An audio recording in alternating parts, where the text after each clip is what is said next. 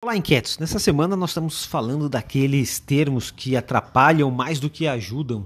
Já falamos sobre revolução industrial, transformação digital, sociedade ou economia em rede, falamos de mundo VUCA, mundo BANI, e hoje vamos falar de todos aqueles termos que é, vão com era, né? a era do, da colaboração, era da informação, era do conhecimento.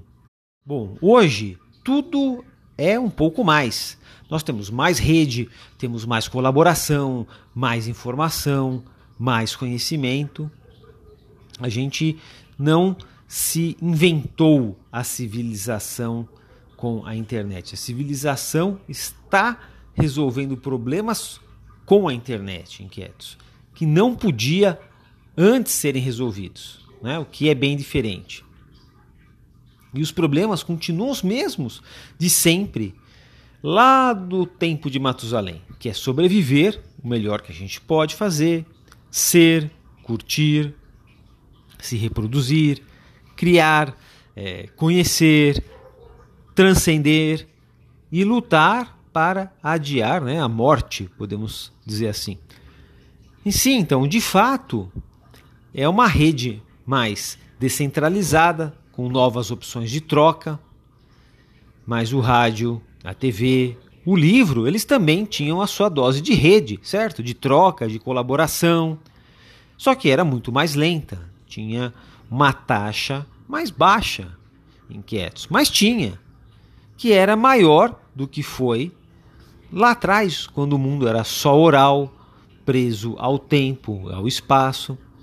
Depois tivemos o livro manuscrito, que era muito caro para que pudesse ser acessível para todo mundo.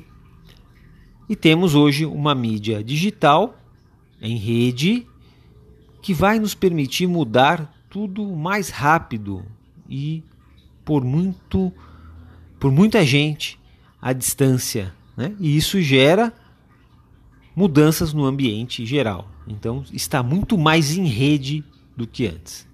A gente não pode, entretanto, achar que tudo muda. Ficou tudo muito melhor. Né? Você é tecno-otimista. Mas também não vamos acreditar que nada pode mudar, que nada vai mudar, ser aí um tecnofóbico. Quando você assiste aquele é, da Netflix, aquele documentário da Netflix, sobre o trabalho, muita gente tecnofóbica. Então, nem otimista demais e nem com medo da tecnologia. A gente precisa perceber o que de fato muda. E este é o grande desafio hoje. Nós precisamos ser realistas. E isso exige, como em toda fase mais crítica, mais reflexão. Ver o que, que mudou na história e o que é mais permanente, o que se altera, justo agora com a nossa rede mais aberta. Por isso que a gente fala aqui de história, de filosofia, de reflexão.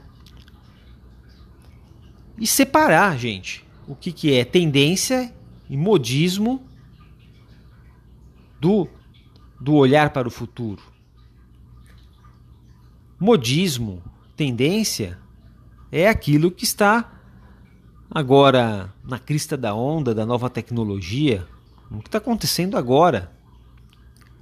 Tendência e modismo é algo complexo e exige é, muita gente pesquisando, muito tempo, muito diálogo, muita sabedoria. Então você tem que fazer uma pesquisa, né? Você conversa com especialistas, com é, cientistas, com CEO, e aí você, dependendo de quem você conversa, você vai ter um retrato, então, da tendência do modismo, que é até cinco anos.